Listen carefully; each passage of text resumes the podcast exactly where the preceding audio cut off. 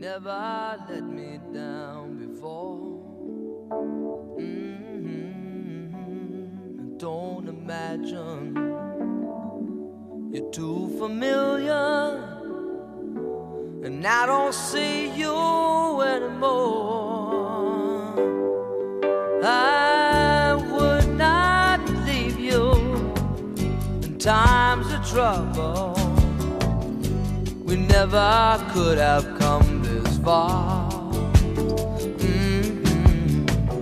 I took the good times, I'll take the bad times. I take you just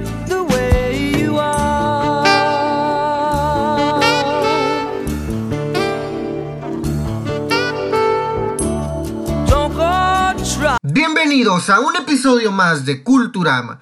El día de hoy vamos a analizar una de las series francesas de televisión que eh, acaba de lanzar la plataforma de Netflix.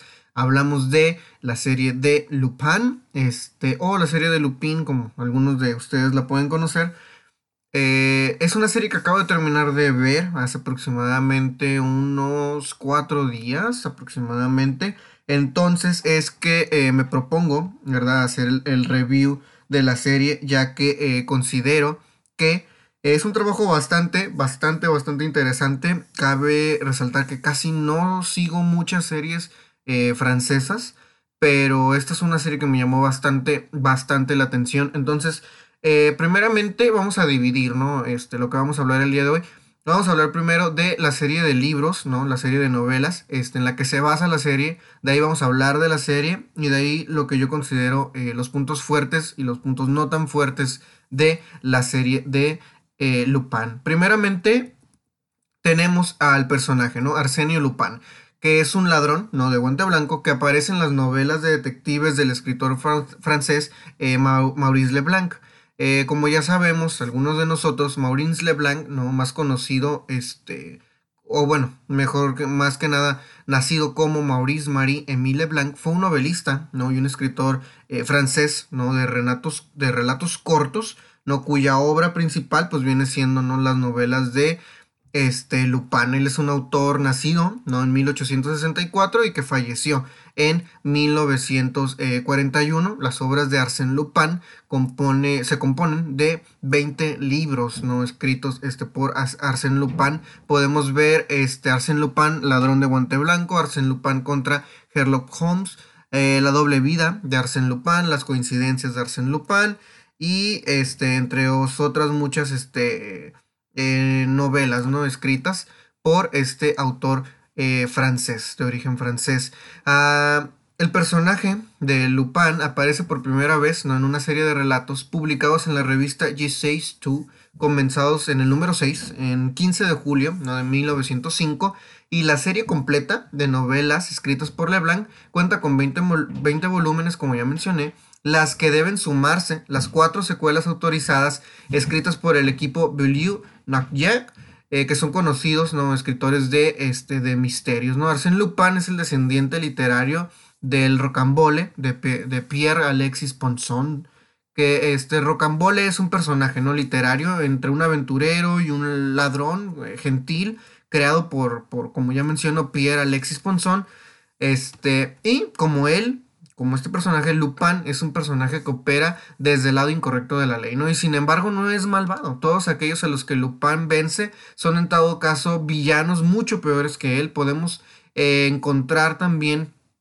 similitudes con el personaje de AJ Raffles, este, un, un, personaje no creado en la década de 1980 por E.W. Hornock, cuñado de uh, Sir Arthur Conan Doyle eh, a la vez, ¿no? Que anticipa e influye en, en otros posteriores eh, personajes, por ejemplo, como lo que viene siendo este El Santo, ¿no? Que es un personaje de, de ficción británico, ¿no? Creado por Leslie, Leslie Charteris, ¿no? Y eh, es posible, ¿no? Que para crear el personaje de Arsenio Lupin, Leblanc se inspirara, ¿no? En la figura del anarquista francés Marius Jacob, cuyo juicio, ¿no? Y encarcelamiento fue muy seguido, ¿no? Allá por, por marzo de 1905 y Leblanc también había leído Les, eh, Les 21 Jokes eh, de Octave Morville, ¿no? Ya había visto la comedia, ¿no? Del mismo autor que es Scrápulos, ¿no? De 1902. Entonces ahí es donde tenemos, ¿no? A este gran, gran personaje, ¿no? De eh, Arsenio Lupin, en lo cual, ¿no? Se viene basando la serie de televisión francesa de Lupin, ¿no? Que como ya menciono, pues podemos verla en la plataforma de Netflix. Ahora, hablando un poquito eh, de lo que viene siendo la serie de Lupin, me llamó mucho la atención principalmente por el actor este, principal, por el actor que la protagoniza, este que es Omar Said. También me llamó la atención por los libros. Eh, cabe resaltar que yo soy un ávido fanático de Sherlock Holmes y de este tipo de novelas de detectives, por lo cual eh, ya conocía ¿no? el trabajo de Maurice Leblanc.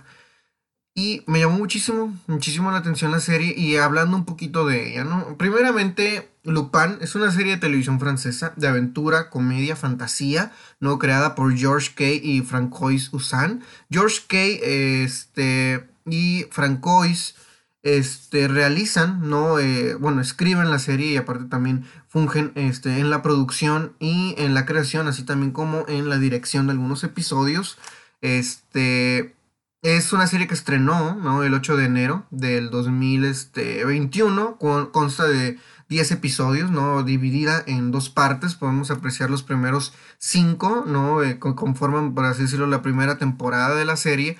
Es una serie eh, protagonizada por Omar Sy, Ludivine Sagnier, Clotilde Gesme, eh, Vincent Londes, ¿no? Con, con, música compuesta de Matthew Lamboley.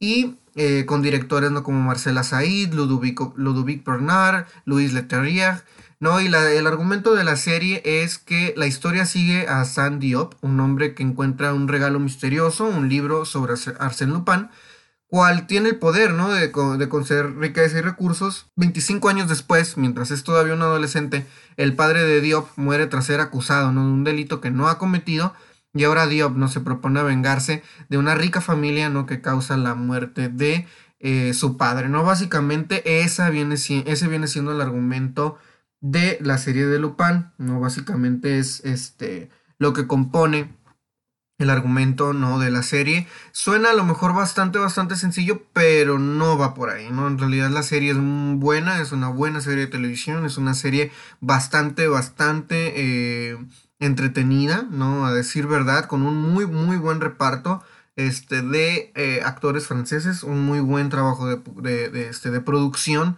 también, hay que decirlo, eh, sinceramente.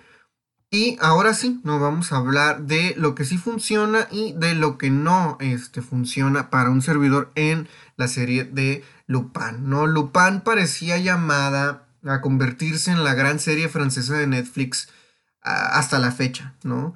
Pero ahora es que nos damos cuenta, ¿no? Este, que quizá no arrase tanto con otras producciones no internacionales de lo que viene siendo la plataforma, ¿no? Con una segunda parte ya confirmada antes del estreno de la primera, eh, ya seguramente muchos vieron los, primeros este, cinco episodios y opinan lo mismo que yo, ¿no? Gran peso de la serie, ¿no? Gran peso de la serie recae ¿no? en, Omar Sy. ¿no? Sin lugar a dudas, gran, gran peso de la serie recae en su protagonista.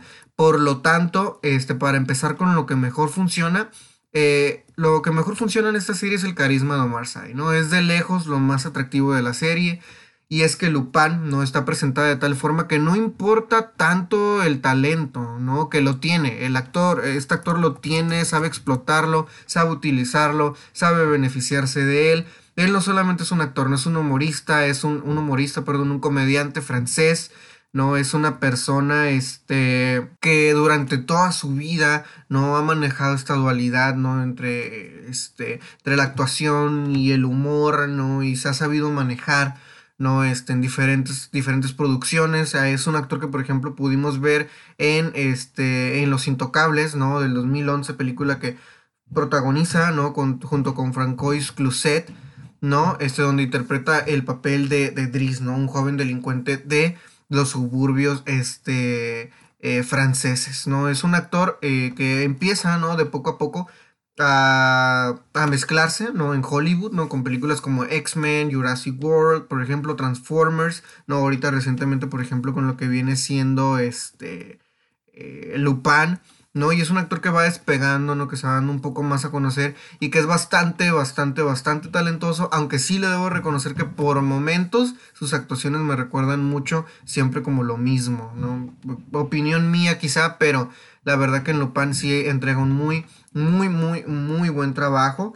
Eh, este Omar Sy no tiene la capacidad, ¿no? De llenar la pantalla y servir como eje de la serie. De hecho, incluso ayuda a dar a la obra una cierta elegancia, ¿no? Que le viene más o menos en un, en un ambiente de fábula, ¿no? En otras producciones con un enfoque similar se correría el riesgo de que su protagonista eh, de alguna forma se comiera todo, ¿no? Tanto que nada resultase especialmente estimulante, ¿no? Del resto de la serie.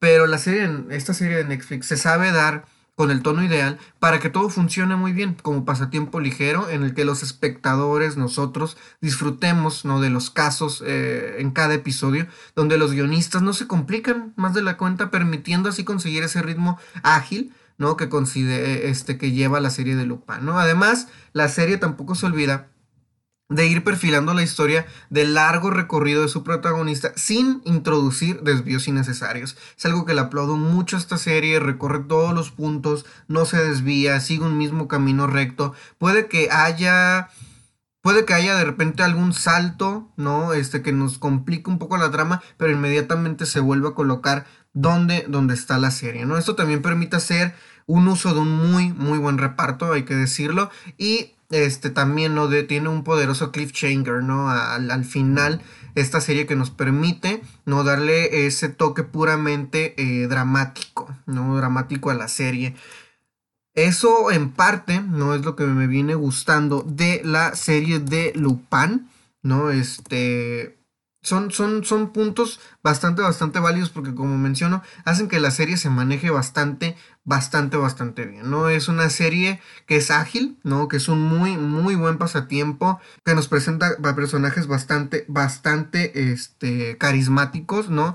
Y, este, también, ¿no? Que, que, que va de la mano con lo que se está viendo este, actualmente y que Netflix nos quiere ofrecer este, en su plataforma, ¿no? Series ágiles, series graciosas, series entretenidas, series que nos hagan no despegarnos de lo que viene siendo el sillón, este, eh, por, un, por un muy, muy, muy buen rato, ¿no? Eh, esta serie también aparte, ¿no? Este, nos presenta, como ya menciono, este, cinco eh, capítulos, ¿no? Cinco capítulos, los cuales son excelente, excelentemente llevados, este, por, este, los, eh, los directores de la serie, ¿no? Los cuales también creo que merecen, sinceramente, un amplio, amplio reconocimiento debido, ¿no? A que hacen que todo funcione eh, muy bien, hacen que todo se maneje de una muy buena manera, hacen sobre todo que la serie sea muy entretenida, nos presentan un París actual, ¿no? Totalmente.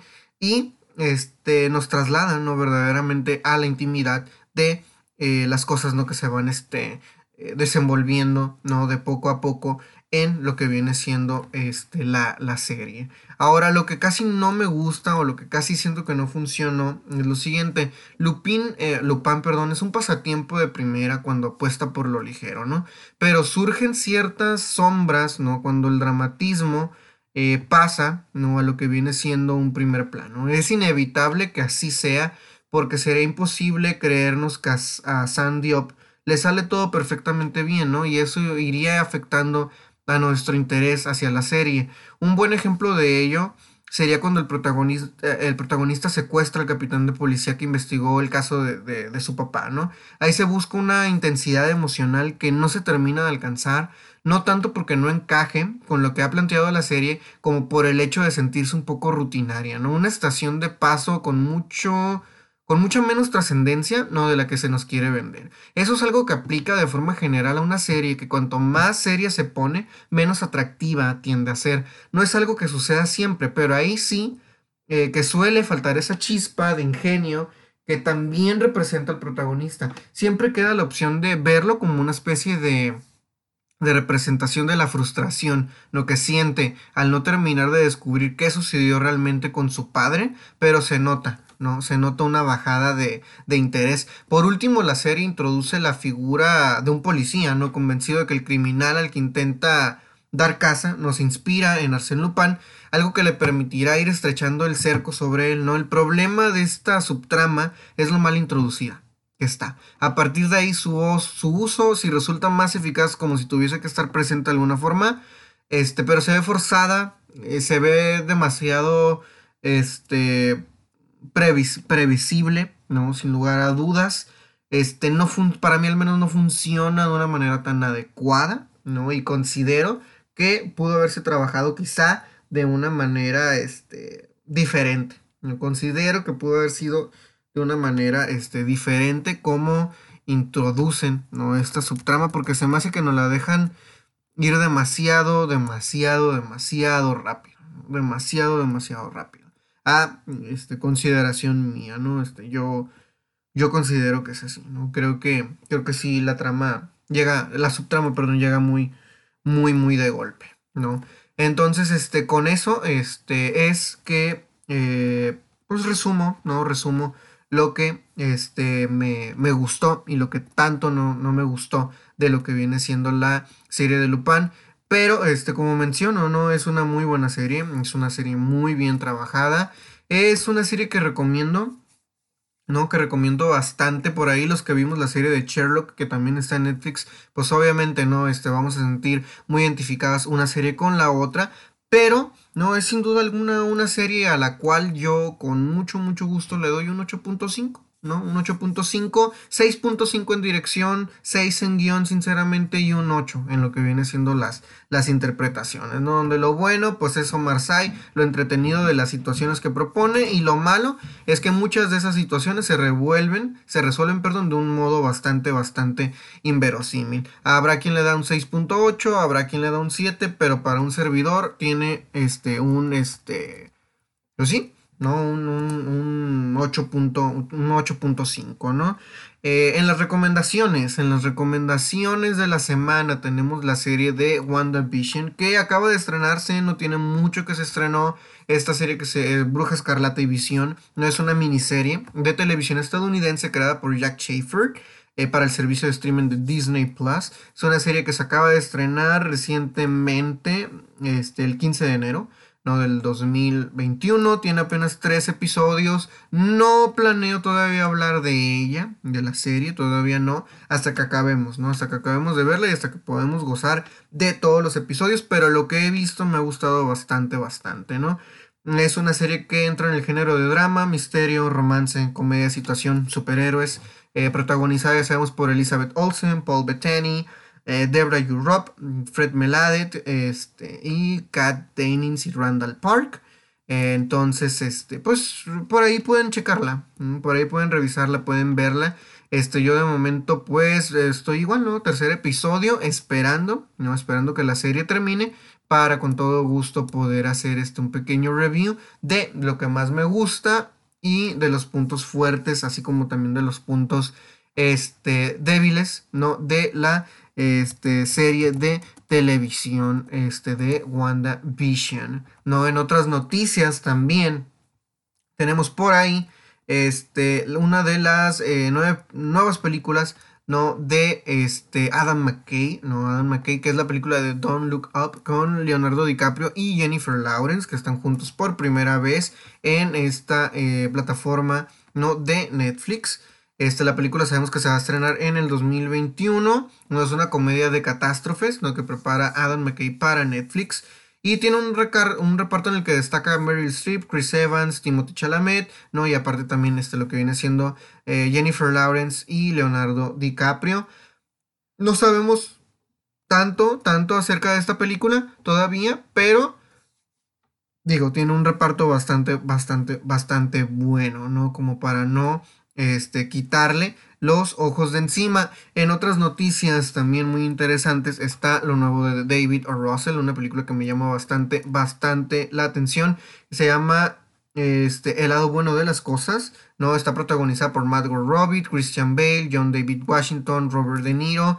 Este, esta chica también, Anya Taylor Joy, que está muy, muy actual ahorita este, por la serie de Gambito de Gambito de Dama, Robert De Niro, Michael Shannon, que me da mucho, mucho gusto volver a verlo otra vez en la gran pantalla porque lo considero un muy, muy buen actor, Remy Malek, Zoe Saldaña, ¿no? Y pues por ahí va, ¿no? Es una película que sinceramente promete, promete bastante por el elenco que tiene. Tampoco se sabe mucha información referente a ella, pero lo que sí sabemos es que pues que va a ser uno de los estrenos del año, ¿no? En el año que se, que se estrene, porque pues tiene un gran reparto, promete bastante, promete demasiado, así que...